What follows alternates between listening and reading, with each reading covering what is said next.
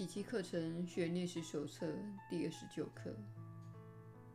上主在我所看到的万物之内。今天的观念一语道出了何以你能够在万物之内看到所有的目的。他解释了何以没有一样东西在本质上是分离的个体。他也阐明了何以你所见到的一切毫无意义。其实，他为我们练习至今的每一个观念及所有的后续观念做了最好的解释。今天的观念为整个会见奠定的基础。此刻，你也许会发现这个观念难以捉摸。你也许会觉得他很愚蠢、大不敬、毫无道理、相当滑稽，甚至根本就站不住脚。就以你所看到的桌子为例，上主总不会在那里吧？然而，我们昨天已经强调过了，连一张桌子也享有整个宇宙的目的。凡是享有宇宙意义之物，也享有造物主的目的。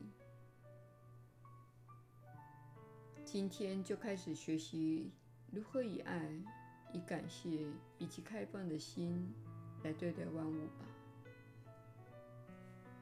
你现在还看不见他们，你想知道他们的内在真相吗？绝不是它呈现于你眼前的样子。他的神圣目的远远超越了你那短浅的视野。当慧见向你彰显出他足以照亮世界的神圣本质时，你才会彻底了解今天的观念。那时，你会百思不解，自己当初如此的駑钝。今天需要练习六次，每次两分钟。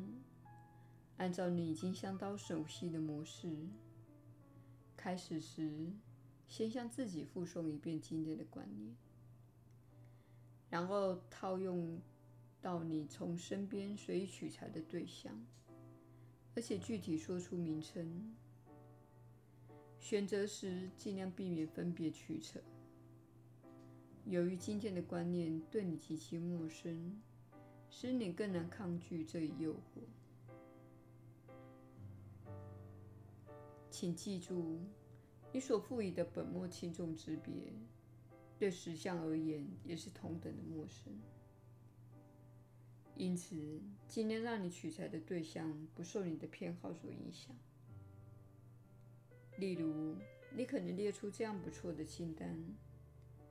上主在这座衣架内，上主在这本杂志内，上主在这双手指内，上主在这盏台灯内，上主在这具身体内，上主在这扇门内，上主在那个垃圾桶内。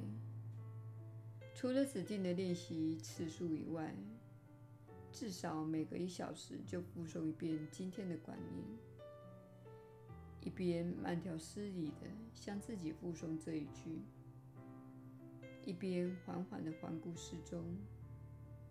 至少会有一两次的练习，能够带给你一种安详的感觉。耶稣的引导。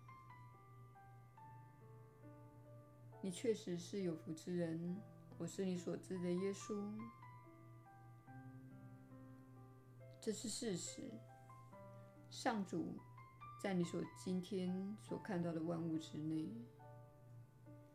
这和你们的文化所教导的观念相抵触。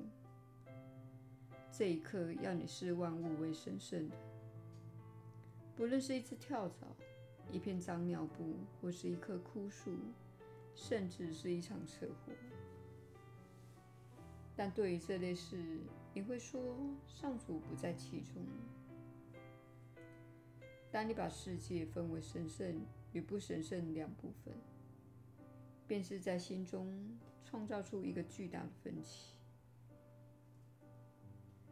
如果世界有一半是没有上主的，你就无法在这样的世界获得安全感。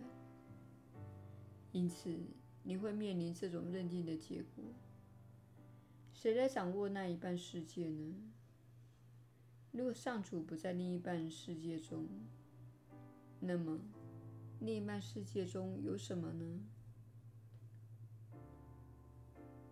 当然，这就是恶魔或撒旦的观念出现的原因。这不过是反映出你内心的分裂，而不是真相。上主在你所看到的万物之内，你可以确信这一点。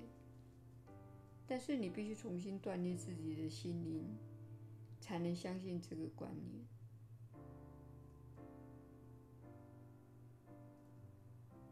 一开始你是不会相信的，这没有关系。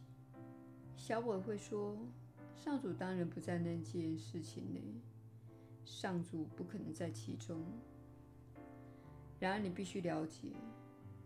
将世界分为好及坏的两部分的结果，这意味着你是不安全的。